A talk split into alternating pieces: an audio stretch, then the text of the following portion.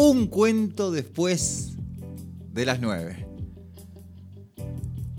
Si tuviera que rescatar una historia de todas las que he vivido, probablemente me quedaría con la única que nunca fue mía. Rozó mi vida sin apenas tocarla, me convirtió en testigo por casualidad de una de esas historias que se quedan suspendidas en el aire, a la espera de un final que no arranque a llorar tras contarla. Él se llamaba Manuel, era un tipo reservado y aburrido, de esas personas tan anodinas que por fuerza tienen que ocultar una historia grandiosa en su silencio. Ciego de nacimiento. Solía decir que lo que más le costaba imaginar era el cielo. Apenas salía de su habitación decía que ya no tenía ni fuerzas ni ganas de seguir peleando con el mundo. Yo que por aquella época estaba de prácticas en la residencia, sentía una enorme compasión por aquel hombre que siempre en solitario no tenía mayor entretenimiento que escuchar la radio y esperar a que llegara la comida. Esta fue la razón principal de que convenciera a Manuel para apuntarse cuando el grupo de voluntarios inició su campaña de verano. Venir un par de horas a las tardes para hacer compañía a los residentes que no tenían familia o que, aún teniéndola, no recibían apenas visitas. Manuel refunfuñó cuando se lo propuse la primera vez. No era muy sociable y detestaba este tipo de iniciativas. Nunca me ha gustado la compasión, decía. No quiero dar pena, no quiero dar lástima. No obstante, el calor insoportable de su cuarto en verano y el aburrimiento terminaron por dar su brazo a torcer.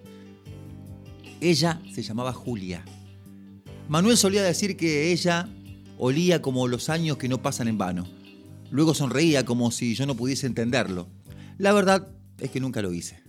Julia era una de esas voluntarias apasionadas y apasionada por las puestas del sol, y acogió a Manuel nada más tras conocerlo. No podía permitir que existiese una persona incapaz de imaginar el cielo, dijo una vez, y por eso mismo todas las tardes bajaban a ver el atardecer.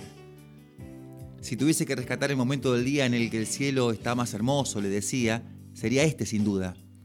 Manuel la escuchaba hablar de azules que se tornaban rojizos, de aquel sol que caía lentamente, de las violetas, de las nubes, de las estrellas que iban apareciendo tímidamente. Escuchaba embelesado la palabra de Julia, como si en aquel momento no hubiese nada más en el mundo que ellos dos y su atardecer. Estaba pletórico. Nunca antes le había visto de aquella manera.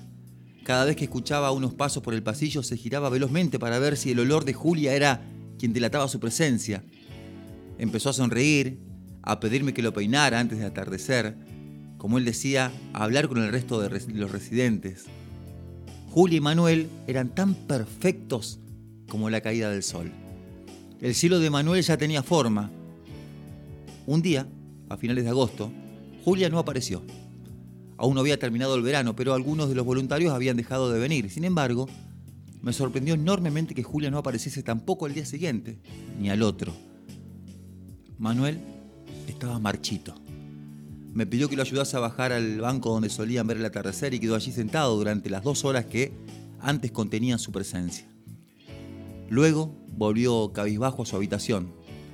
Los atardeceres no eran lo mismo sin ella, no eran lo mismo sin Julia. El cielo sin ella ya no era nada.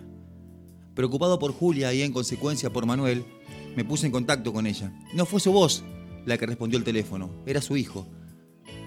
Julia había fallecido hacía tres días víctima de una enfermedad terminal que la tenía amenazada de muerte hacía dos años. Me gusta pensar que la historia de Julia y Manuel no terminó así. Él siguió acudiendo al banco para ver atardecer y con los ojos de Julia y con los ojos que Julia le había prestado. Yo podía imaginar el cielo porque el cielo había sido sin ella. Sé que de alguna manera era feliz recordándola. El día que acabé mis prácticas en la residencia subía a despedirme de Manuel su historia había significado realmente mucho, mucho para mí. Más de lo que nunca llegué a comprender. Él no estaba en su habitación, pero al mirar el reloj supe dónde encontrarlo, en su banco, en su atardecer. Y efectivamente, allí estaba. Me senté a su lado sin decir nada, maravillado por aquella puesta del sol tan mágica. Era bella, ¿verdad? me preguntó Manuel. Más que la luna, le respondí yo. Y así, con una enorme sonrisa, sentado frente a un atardecer cargado de magia, dejé a Manuel. Tal como sigue aún hoy en mi recuerdo. Así está Manuel.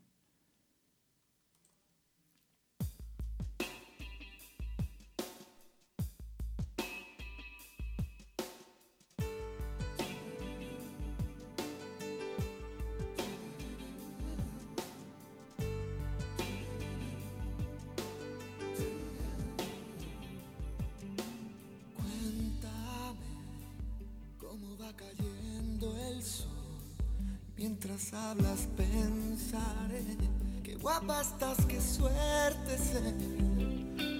La mitad del cuento de una tarde que observo al escucharte. Porque mis ojos son tu voz. Acércate cuando estemos piel con piel, mis manos te dibujarán, tu aroma me dirá.